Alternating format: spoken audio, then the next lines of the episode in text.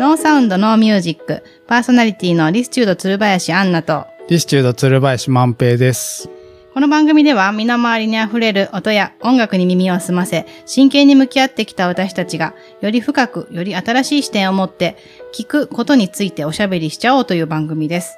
世界は No Sound、No Music。ということでですね、今回ははい。ゲストに、はい。あの、あの、ゴミ高久さんをお呼びいたしております。あの、あのね、あのはい、そうです。ついに、ついに、奈良の、よろしくお願いしますよろしくお願いします。よろしくお願いします。あの、本当に、やっと、やっと、本当、叶いました。叶いありがましたよ。とうございます。もう本当に読んでいただいて。はい、あの、ゴミ高久さんのことを、はいあの、少し簡単にご,、はいご紹介したいと思うんですけれども、ロックバンド、ロストエイジのボーカルとベース、まあ、フロントマンをされております。はい地方発信、地域密着をモットーに、地元奈良を拠点に、独自の活動を展開されております。そして、まあ地域密着地元発信のレーベル兼レコードショップ、スロートレコーレコーズですかね。はいを主催されておりまして、はい。はい、もう私たちの本当に近くですよね、奈良、はい。奈良市。めちゃお世話になって近ます。いですよね。歩いて行けますもんね。まあ、歩いてはあんまり行かないですけど、でもまあ、隣の駅っていうか。そそうそうそう、隣の駅やし、まああの辺めっちゃ通るんで、はいもう言ったら奈良の中心地じゃないですか。こう、僕らがあるこの新大宮より全然中心地なんで、まあ、観光のね、そうですね。うん。そうそう。ちょいちょい来て。ていただいて。いや、本当に。ありがとうございます。こちいや、らこそ。本当奈良に、はいそもそもそういったね、レコードショップだったり、ね。そういう場所、まあ、ライブハウスもそうですけれども。今や本当にないですもんね。まあでもなんかあのージャンル違うんですけど、うんうんうん。ヒップホップ専門のお店とか、まあちょいちょいレコード、レコーダーはね、うん。何軒かあるんですよ。あ、あるんですか、はい。ヒップホップまあみんなちょっとこう、うん。住み分けてるというかう、ーん。やり方とか、まあうん。やってるジャンルがちょっと違ったりとかするんですけど、うーん。地方都市にしてはまあある方なんかなってえいう、えそうなんですか？うん、気はしますね、レコードまあ、売ってる店。でも、まあ、いわゆる HMV だったりとか、タワレコだったりとか、まあそういう、なんていうの、大きなね、レコードショップあんまないじゃないですか。うそうですね。ん。あそこに行けば全部あるみたいな。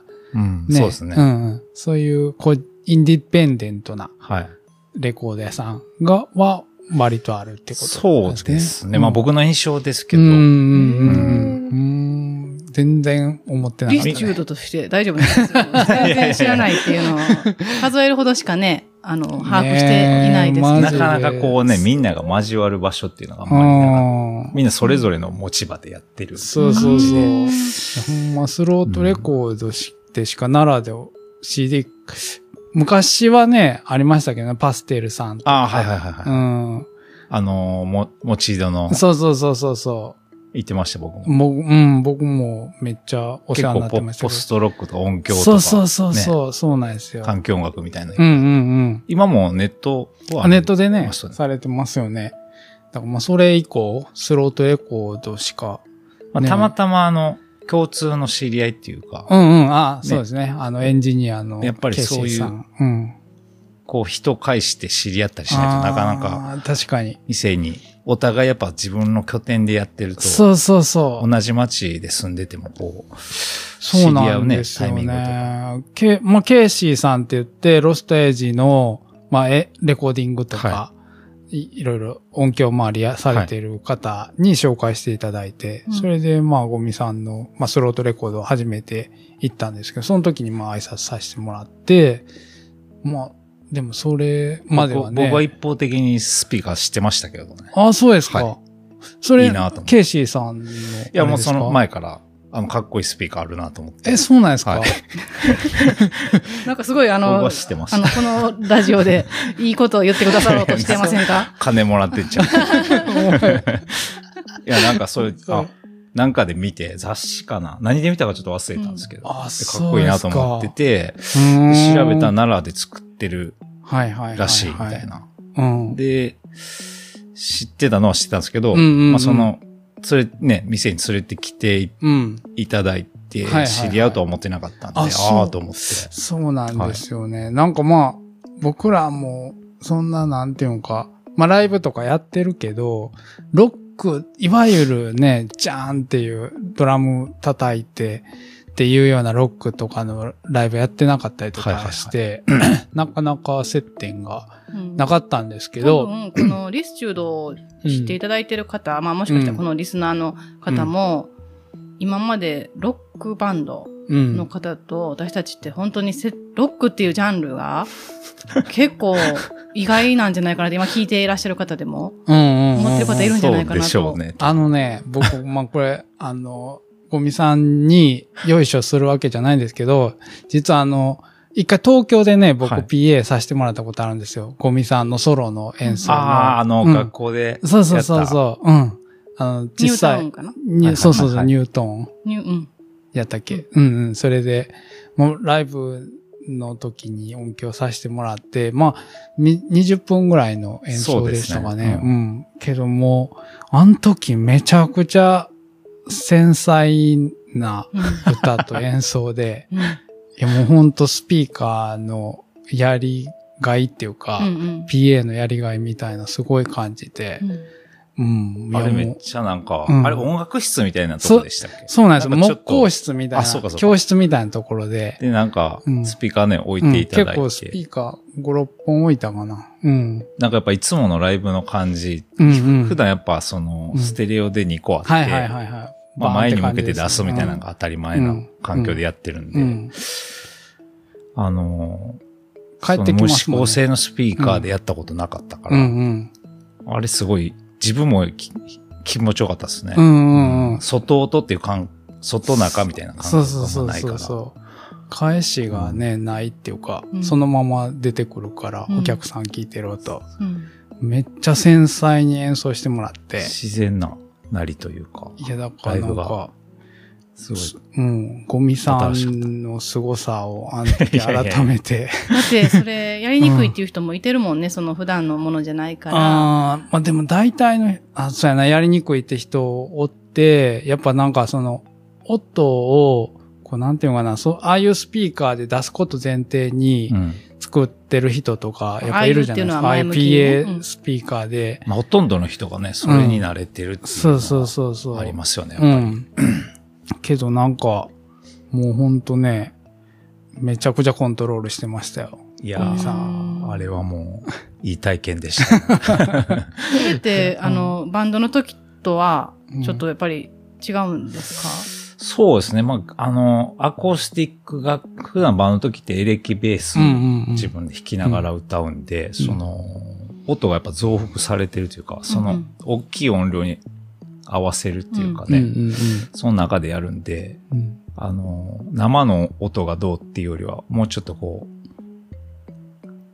音響のうん機機材にこう頼ってる部分っていうのがやっぱうんうんうんうん。あると思うんですけど、うん。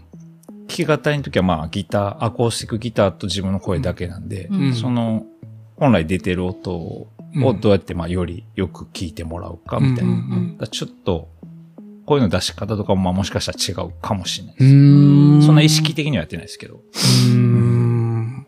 なんか、あの、あの時に、一言、めっちゃ、何やったっけな、めっちゃ、す繊細にやってるか緊張してるかなんかそんなこと言って、いや、緊張しましたね。やっぱね。まあの、ま、ごまかせないんで。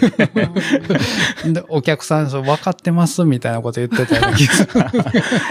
そうか、お客さんはね、うん。なんか聞き比べるわけじゃないから、その普段のと、うん。ね、そういううん状況が本人にとってどう違うのかっていうのが。うん。しかも照明とかもないじゃないであ、すか。そうそうそう。教室なんで。うんうん。そう普段のまあこういう感じ。何の暮らしてるよう本当に自然な明かりの感じでやってるんで、それでもやっぱごまかせないじゃないですか。ライブハウスとかって暗くて、はいはいまあなんか、その視覚的にもなんかこう、はいはい。うん。ドーンってなったはいはいら、ピカってなって、うまあなんかちょっと間違ってても、うんある程度ごまかせます。そういう緊張感はなるほどへね。ーいや、だからなんか、あんあの時結構いろんなバンドの僕音響させてもらったんですけど、なんかやっぱ、やりやすそうにやってる人と、その、やりにくいっていうか、なんかもっとこう、あの、何音、音量上げてとうんか言ってくる人とか、なんかこう、なんていうの、こう、こう、んテンション上げ目で、こう、わーってやってる人とかは、なんかちょっと違うみたいなあ感じになるーあ、まあそういうのあるかもしれないですね。うん。そうそうそう。いや、だから、まあ、こっちも難しかったんけど。そう。あの時ってうん万平さんはもう P、PA っていうか音響担当だけで、そうです、そうです。はい音響担当だけで、しかもなんか、僕はあの時初めてデジタルミキサーを、はい。あの、使うっていう時でう、使い方もあんま分かってない時 もうやりながらこう。やりながら、あの時練習がてらっていうそうなんです。やって、そう、まあ、なんとか乗り切ったって感じだったんですけど。いや、面白いイベントでした。うん、いや、面白かったです、僕も。めっちゃ大変ですけど。でもその同じ環境で、こう次から次へと、うんうんうんまあ、フェスとかもそうかもしれないんですけど、あの、ね、そうやんな、その、出演者の方はどんな気持ちなんかなって結構思うんですよ。ああいういい、そうそうそうイベントの時です、かああいうイベントのわかりやす時。く比較じゃないけど、ね。だからその、その時自分だけの世界観だけで見せれへんっていうか、ああ、なんていうかこう、その都度その都度変わっていくから、お客さんも前と後ろで比較も多分あるじゃないですか。はい、そうですね。自分的にもその前の晩やってた人の流れもうん。感じながらやるとか、そんな時ってどんな感じなんですか？まあ、よしあしあると思うんですけど、うんうん。お客さんの目線で言うと、やっぱりう、ん。こう、思っても自分が、うん。そ今まで聞いたことないような音楽にたまたま出会ったりとか、うーん。そういうきっかけにはなると思うんで、はいはいはいはい。そういう面白さっていうか、うん。うん。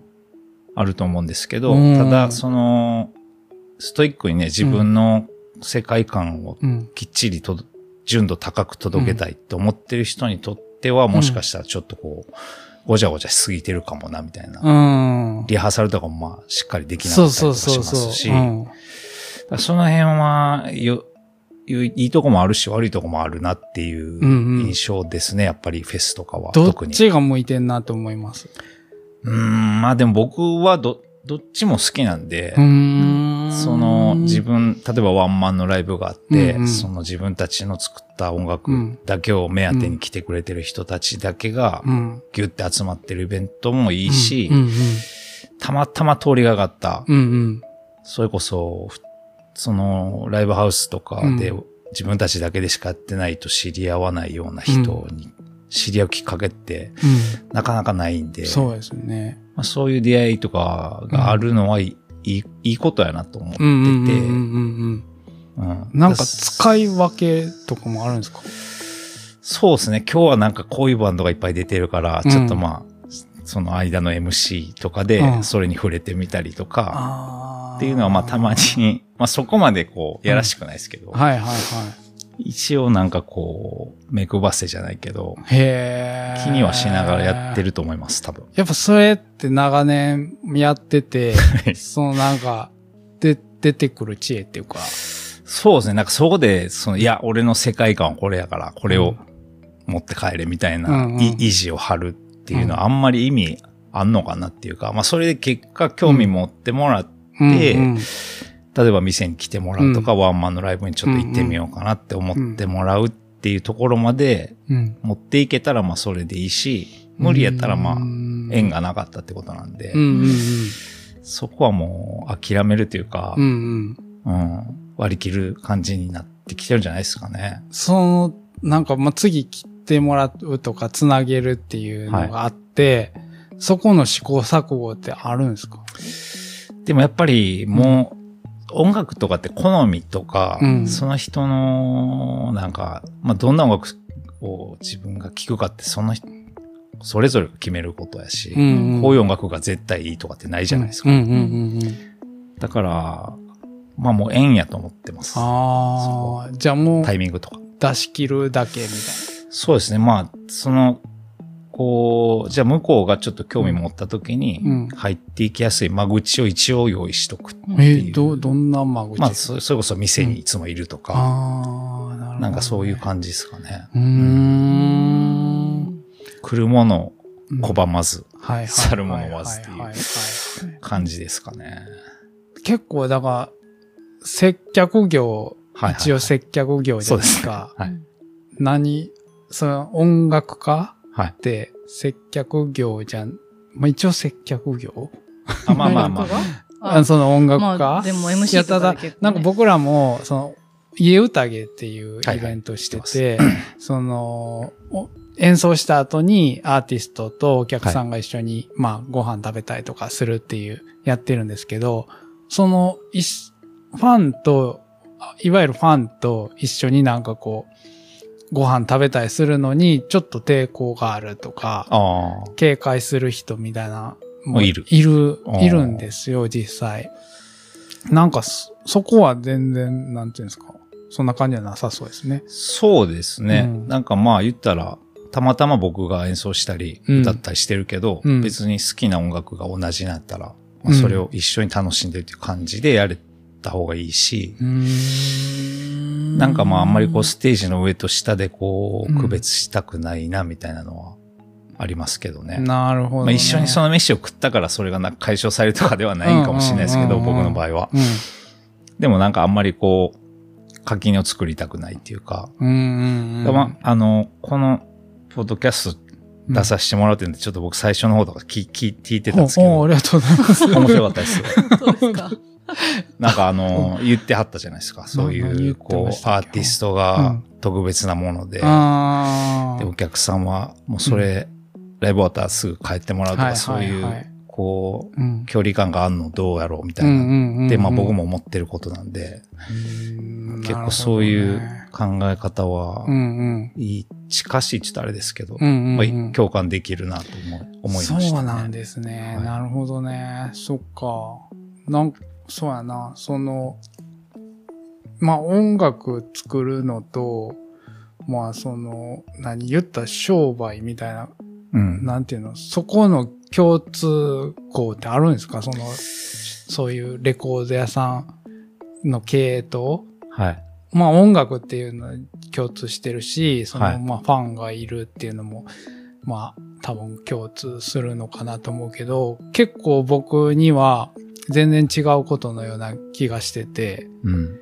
そこのなんやろ、なんかあるんですかね工夫っていうか。自分の中に、うん。その売るものを作って売るっていう、うんうん。まあ、じ人格って言ったらあれですけど、はいはい。そのキャラクターがあって、うんで、もう一個その音楽を作ったり、うん。うんそれをこう、なんか、いじ、いじ、なんていうの、その、売ることと考えずに、うん。うん。どうやったらいいものになるかみたいなのを考えてるキャラクターと、うんうん。なんか別々にある感じがする。うわ、ほんまやわ。今それ、ほんま思った。だって、その、売る側として売れるもんって見えてくるわけじゃないですか。はい。言った音楽を売ってるから。うんけど、じ作る側は、それ意識、まあ、する人もいるかもしれへんけど、なんか、ゴミさん意識せんタイプのような 気がしてて、でもなんかその商売としては、やっぱ続けるために売れるもんっていうのを意識して、その、この地域に、うん。この人たちに、なんかこう、あの、ひ何？よく、なんか、売れ、出る、その循、循環するというか、回るような、商品があるっていうのは、どうしても気づく中で、うん。そうそう、ね。そうですね。やっぱり、作っ、どっちかだけになると、バランス、例えば、え、うん。すごいいいもの作ったけど、うんうん。全然売れないとか、うん誰も聞きたいと思わはないいとかはいはいってはいはい。なっても、うん。その結局続けられなくなってくるんで、うんうんバランスをどうやって取るかどっちがいいとかじゃないと思うんですよね。うんうんうん商売を頑張ることと、はいはいはいうんその音楽活動を頑張ることに優越ないんで、なんか、そこは結構バランスを意識的に取りながらやってますね。どっちかやってるときはまあそのことだけ考えてますけど。なるほどね。なんかもう僕らはスピーカーを作って、うんその売るっていうのをやってて、けど、こう音楽ファンでもあるから、例えばなんか今日ね、あの、最初に音楽、まあ、聞いて聞いてたっていうか、はいはい。オーストラリアのはいバンドの人から連絡あって、あの、まあ初めて聴く音楽やったんですけど、いい、いい感じやなと思いながら聞いてて、ね、ゴミさんにどうですかって言って、いい感じですねってなってて、僕は、まあ、来たいっていうのやったら来てもらってライブしてもらいたいって思ったりとかするんですけど、はい。けどなんか、全部を受け入れれるわけじゃないっていうか、はい。た集客のこととかあるし、まあそうですね。うん。なんかまあ、2020年にオーストラリアで結成したばっかりのバンドで、はい。多分誰も知らないそうです。から、僕らは言ったらなんていうの？あの、善意って言ったら変ですけど、はいなんていうかこう、まあ、ふその一つの、こう、彼らのためと思って、こう、場を作ることはできるけど、ただそれを続けるのも実際は難しいというか、うん。その思いだけではつできないことがあるっていうか、そうですね。うん。だからなんか、そういうショップを経営するっていうのは、なんかそういうののすごい、なんかいっぱいあることやるなと思うんですよ。例えばこう、アーティストが CD を送ってきて、自分はめちゃいいと思う。けど、お置く場所がないっていうかこれどんだけ売れんのとか、こう買い取りで、こんだけ買えって言ってきてるけど、生々しい話。俺はめっちゃ応援したいでって、うんうんよくありますよね。うんありますよねはい。そ、そこのカット、自分が作ってるだけにうん。あるんちゃうかなって。ありますね、やっぱそれをね。うんうんうんどう線引きします？そういうでもそこでこう、まあ自分、うんまあ例えば CD とかレコードを。置い置いてもらえませんかとかなった場合に、例えばまあ僕のとことか店小さいんで、うん。そんな数も入れれないじゃうん。ないですか。うん。で、まあ言っても5枚とか10枚とかうん。の取引になってくるんで、うんそれぐらいやったらまあ、売れたらまあもう儲け出ますし、うんいいんですけど、うん売れなくてもこのレコードやったらまあ俺持ってていいかなと思えるかどうかみたいな。売れへんだらもう別に自分も興味ないみたいになったらそれただのゴミじゃないですうか。んうん。でも、売れなくて、まあ、物として残っても自分が好きなもんやったら、うんまあ、自分の財産になるんで、そこで、線引なるほどね。うん欲しい、最終欲しいかどうか。最終、そうですね。自分は自分が持っときたいかどうかみたいなとこあるんで。そこ、そうなんやイベントとかにしても、やっぱ、うんもしまあ、それでお客さんとか全然来おへんかったなとかなっても、そのやったことが自分の、まあ、思い出とかはいはいはい。になって、それが何かの糧にななれば、まあ、それでいいかもなっていうのは。うんまあでも、それなんだけ言ってたらね、まそうあ、回らないんであれですけど。もう、まマジで、最悪の場合ね、なんか、最悪なことって起きるから。そうねありますからね。うん例え、もうマジで最悪やったのは、ほんまゼロや、ゼロやった時あって、はいはい。海外から来た。海外のアーティスト。あ、お客さんがお客さんがゼロだった時があって。それは結構、こ、心にきますね。マジで、ライブがよくさ、よかったそうなんですよライブしてくれたんです。ライブしてくれてで、私たちと、家族で家族4人で聞いたみたいな。子供と。それはちょっとく食らいますね。そうなんですよ。だからそういうことってあり得るから、うんなんか、うん、だから応援したいけど、なこれって応援になってんのかなみたいなのもあるとか。まあそうっすよねうん。僕の場合だとその買い取って置いてるけど1枚も売れなかったみたいなことですよね。うんうんうんそうそうそう。そうっすよね。それってどうなんやろみたいな。そこら辺、まあでもそれってその、うんきまあ演者っていうかそうんうのん演奏されてる人たち、まうんあたまたま海外やったかもしれないですけど、うんその人らがお客さん呼べなかったっていうこともうん。原因としてはやっぱあるんで、その場所の責任だけじゃないかうん。ら、うんうんうんその辺はたまたまこう、まあ相性が悪かったというか、はいはいはい。そういうのもあるとは思いますけど。そうですね。うん。うん。そうそうそう。うん。まあまあまあ、そんなんもあったりとかしながら。そううんですね。商難しいですね、商売って。難しいです。難しいです。はいそれで言ったら、奈良でホームでやってるじゃないですか。はいその地元のお客さんってめっちゃある、いる感じなんですか？いや、め、まあ、めっちゃいるのかって言われたら、その、どれぐらいからがめっちゃなのかっていう、ありますけど。まあだからなんか、こう、まあ、ね、あの、ネバーランド拠点にされてますけど、奈良のライブハウスの。はいはい。やったら、その、なんていうの、こう、集客心配せんでいいぐらいのはい。集客があるっていうまあ、か。毎回だいたいこれぐらいは来てくれるかなみたいな予想は立てやすくなってきてますけど、んそれこそもう20年ぐらいうんうん。同はいじ場所でやってるんで、はい。まあ、こういうイベントだったらこれぐらい人来るかなとかはありますけどね。うんただでもやっぱ組み合わせとか誰と出演収録するかとかでう、んその辺はちょっと変わってくるんで、うんうんうん。まあ、今回どうかなとかはありますね。あんねやう。ん、ありますあります。へえ、そっか。あとタイミングとかね、なんかすごい年末のみんな忙しい時にやっ。たりとか、うん。あとなんか平日の夜やったりとかっていうのもあるんで、まあ、いつやるかとか、うん季節とかね、いろいろあると思いますけど、はいはいはい。うんまあでも、大体安定的に。そうですね。でもやっぱ、なんか、これちょっとわかんないかもしれないですけど、地元があん一番入らないですね。え？あそうなんや。なんかもういつでも見れるやんみたいな。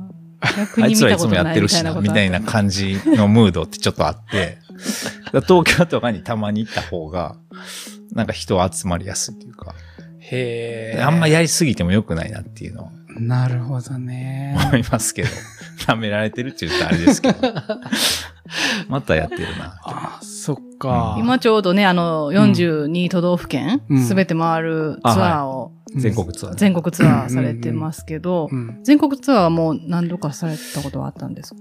なんかアルバムとかうん作品リリースして、うんその主要都市だけ回るっていうのはちょいちょいやってたんですけど。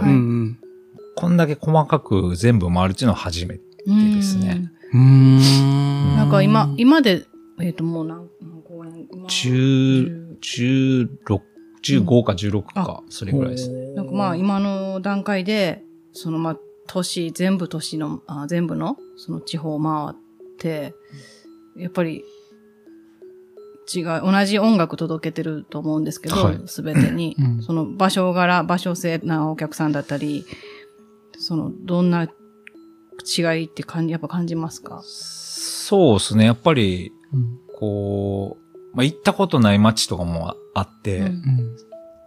こう、今まで、あのーなんかその街に自分たちの音楽気にしてくれてる人はどれぐらいいるのかとか全然わからなかったのが、こう、顔を合わせてね、うん。うん。あ、こんなにいたんやとか、うん。あとやったことないライブハウスとかで、うん。すごいこう、まあ、ライブハウスでその会場によってやっぱうん。音の響き方とか音響設備も違うし、うんやってる感じとかもやっぱ変わってくるんで、うん。なんかそういうこう、あ、この街のライブハウスはこういうなり方かとか、うんへえ。やっぱその各場所全部違うなっていう、うんやってることは一緒でも。すごいなんか、まあ面白いというか自分にとってもすごいプラスになってるなっていう。感じしますねね。え、その、やりにくくないんですか？まあやりにくい、やりにくい、やりやすいとかは、まああるあるんですけど、うんでもやっぱり、そこ、その場所はその場所で、なんていうんですかね。普段からやっぱそれを、こう仕事にしている人たちがいて、うんうんうんどうやったらいい音楽をよく聴かせられるかみたいなことをやってはるわけじゃないですか。はい。まあやっててほしいと思う。やっててほしい。からうんうんかその中でこう自分がどれぐらいこうパフォーマンス発揮できるかみたいなのの話なんで、まあやり、うんやり、ここはちょっといつもの自分の感じと違うなとかはありますけど、うん。なんかこう、その場所は普段どうやってまあやってるかとかっていうのを感じながらやるのを、まあ別にそんなにこう苦労はないというか。もう楽しんでやってますね。そうなんや。は僕なんか一回、それこそな、何フェスみたいなやつ、なんか行ったことあって、はい。なんかホホールかなんか、大きい東京のな、なん、新木場かなんかの、はいはい。ああ、コースとかの。そうかなうん。で、何やったっけな、ダゼンボーイズっていうはいはいバンドのザ・センボーイズの。あっては、出てきて、で、まあ、じゃーんってやって、その後、リトルクリーチャーズっていうバンドが、あの、すんごいアコースティック、めっちゃ繊細なやつやろうとしたら、なんか、その、何、コンプとかはいはい。がめちゃくちゃ効いたままっていうか、はい。そのままのセットでやってるのかどうかわからへんけど、なんか、もうすごい聞きづらい音で、はいはい。こうめっちゃ繊細にドあの、ブラシとか使ってドラムやってんのに、じゃじゃってそれ、それはもう会場とか全全体的に合ってなかったっていう、そう、タイミなんングとか。か、それって、そう、会場 PA がそう仕事してないってこと？そうやと思う。てか、その PA さんの後ろに僕陣取ってたんですよ。あ、それはもう単単純になんか仕事というか見に行ってたってたいや、まあなんか、その、リトルクリジャーズの、あの、青柳さんが招待してくれて。行ったんですけど、んで、見に行ったら、まあ PA の勉強もなると思って、はいはいはい。行ってた PA の人腕組みして、やってない。それはまあ、仕事の問題ですよね、もうね。ちゃんとやってくれよっていう。いや、マジで、そう、まあそんなんあったんですよ。だからなんか、またそその話聞いたときに、俺はこの音がいいと思ってんねんみたいな。話で、はい。なんかこう合わせてくれへんっていうか、ああ。なんていうかこう、ロストエイジの音楽、まあ初めて聞くにしても、はいはい。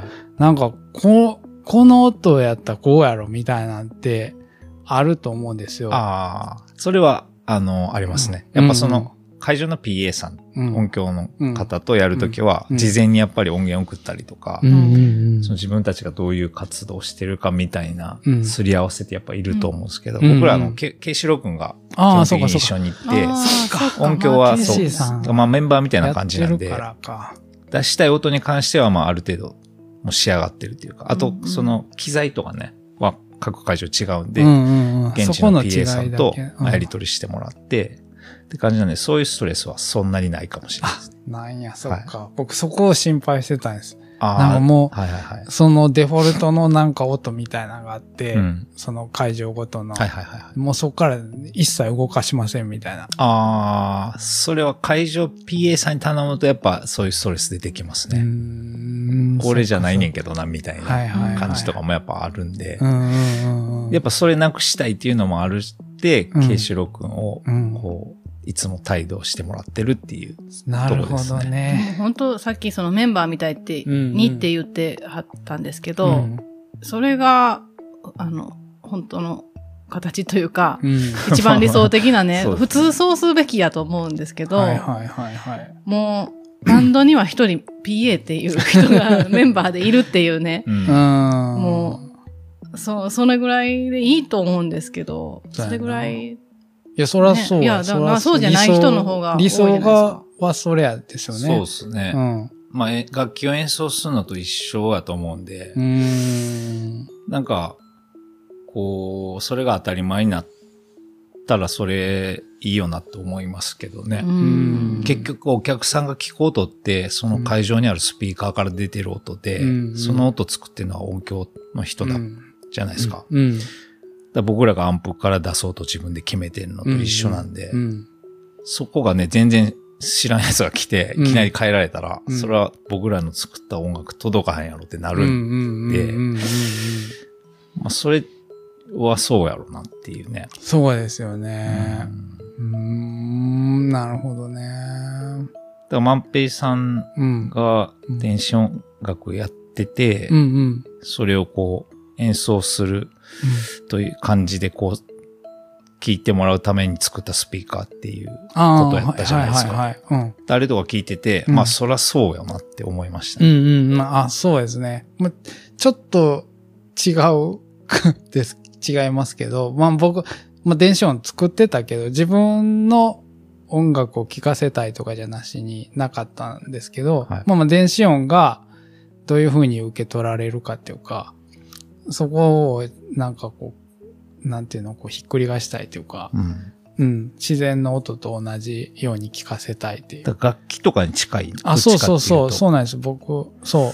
えっと、僕あのあれ、コンセプトブックって言って青い表紙のやつに、そのプレイエルっていうえピアノのこと書いたんですけど、プレイエルが、そのショパンが、そのプレイエルでしか弾かんかったっていう話があって、あんだけ曲残してる人が、その自分の出す音っていうのをプレイエルに限定したっていうのが、やっぱその音、楽器とその自分の音楽っていうのはイコールっていうか、うん。その曲の延長にその音があるっていうことを、なんか僕、そっから読み取っ、勝手に読み取ったっていうか、だからなんかスピーカーもそうあるべきっていうか、その使う、演奏する人が、なんかこう、このスピーカーっていうか、その出音っていうか、を、なんていうのかな、意識してるべきやと思ってて、うん。っていう意味で書いたんですけど、まあまあまあ、うん、そういう感じですね。そうですね。うん。なんか、この音で聞いてほしいみたいなのがやっぱあるし、そのために必要な、まあ楽器やったり、うん。うん。う歌の歌い方やったり、うんうん。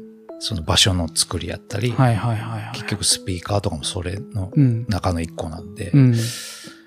なんかそういう感覚でもっとみんなうん。音楽聴いたりね、うん。やったりしたらいいよなって思いますけど。いや、ほんとそうですよね。まあなん、うん。まあまあまあ。どん、今、どんなくらいですか？そうですね。ちょうどなんか今、うん。そろそろ一本目をそうですね。この辺で一あ、旦そのに日本もいける。はいいいですか？いいですいや、か全然、もちろん。大丈夫ですか？はい。全然もうちょっと全然話足りてない。ねはいここで一旦切ってはい。みますか。じゃあまた引き続き次回お楽しみください。はい。それでは。ありがとうございあます。ありがとうございま。ます